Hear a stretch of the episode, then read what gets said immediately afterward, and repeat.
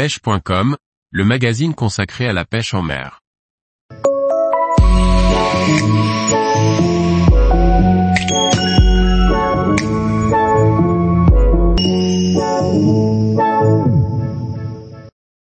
Départ pour le Rio Tomo, pêcher le peacock basse tant convoité. Par Liquid Fishing.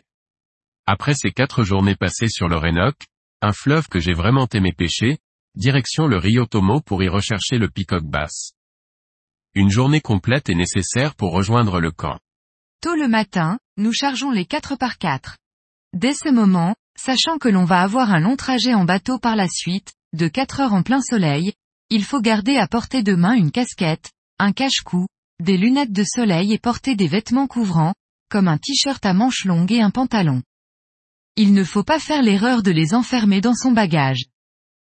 La première partie du trajet, pour rejoindre le Rio Tomo, se fait donc en 4 par 4. Le trajet se déroule au travers de pistes qui deviennent de plus en plus mouvementées au fil des kilomètres, signe que l'on s'approche de zones de moins en moins fréquentées. Sur le chemin, nous empruntons un traversier qui nous emmène sur la rive opposée du Rio Vita.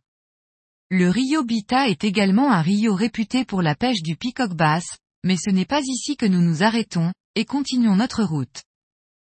Plus loin, nous effectuons une dernière petite halte pour grignoter et boire, avant de rejoindre les bateaux et d'entamer la remontée de Rio Tomu.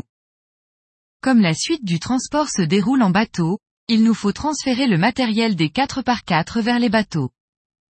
Une fois sur les bateaux, à part profiter du paysage, on ne peut pas vraiment mettre à profit ce temps de transport. C'est donc le moment de relaxer et de se reposer des jours précédents, car les jours qui suivent vont être beaucoup moins reposants. Après ce périple, qui nous fait arriver vers 16 heures, nous découvrons le camp sur lequel nous allons rester quelques jours, pêcher le peacock basse.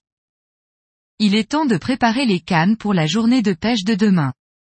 Je recommande de profiter des quelques heures restantes d'ensoleillement pour préparer son matériel et faire les nœuds au plus vite, avant de se retrouver dans la nuit.